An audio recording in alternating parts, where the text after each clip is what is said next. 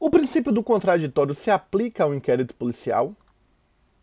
O inquérito policial constitui um procedimento administrativo de natureza inquisitorial e preliminar, presidido por uma autoridade pública, em regra o delegado de polícia, no bojo do qual são realizadas diligências investigatórias com a finalidade precípua de colher elementos de informação acerca de materialidade delitiva e de sua autoria, de modo a viabilizar a formação da justa causa para que o titular da ação penal possa exercer de forma legítima a pretensão punitiva estatal.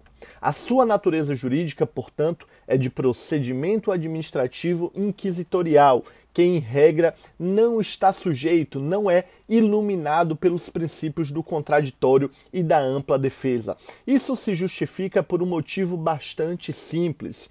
Como o inquérito policial não se destina a aplicar qualquer espécie de sanção qualquer espécie de punição, não se aplica a ele em sua integralidade o princípio do contraditório e da ampla defesa. É bem verdade que a nossa legislação vem passando por reformas significativas que mitigam, que atenuam esse caráter inquisitorial do inquérito policial. A exemplo da Lei 13.245 de 2016, que alterou o Estatuto da Advocacia, a Lei 8.906 de 94, para, por exemplo, permitir aos advogados constituídos apresentar razões e quesitos no curso do inquérito policial. Do mesmo modo, a Lei 13.964 de 2019, o pacote anticrime, ao incluir o artigo 14A no Código de Processo Penal, determinando a constituição obrigatória de defensor para acompanhar investigações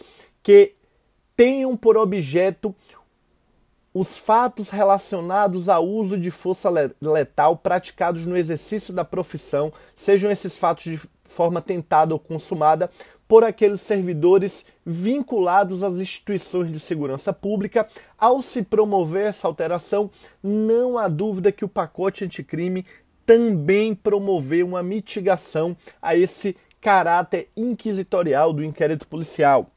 Por ostentar ainda a natureza de procedimento administrativo, a jurisprudência do Supremo Tribunal Federal consolidou-se no sentido que eventuais vícios, nulidades ou irregularidades existentes ou praticados no curso do inquérito policial, eles não afetam a lisura, a validade da ação penal. Tratando-se de procedimento administrativo, já indicamos que a sua finalidade precípua é promover a apuração de fatos criminosos e de sua autoria, fornecendo elementos de informação para que o titular da ação penal possa exercer a sua pretensão punitiva de modo legítimo.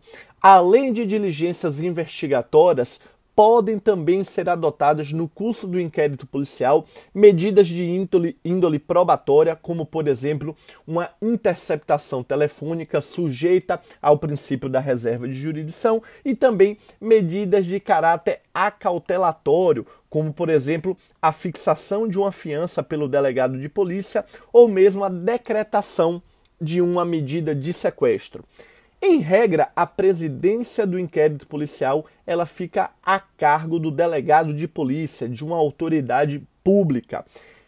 E também, em regra, é o delegado de polícia lotado no local em que praticado o delito que vai presidir esse inquérito policial. É ainda dever dessa autoridade pública que preside o inquérito policial preservar o sigilo da investigação de modo a não prejudicar a sua frutuosidade, de modo a não prejudicar, portanto, a eficácia da investigação.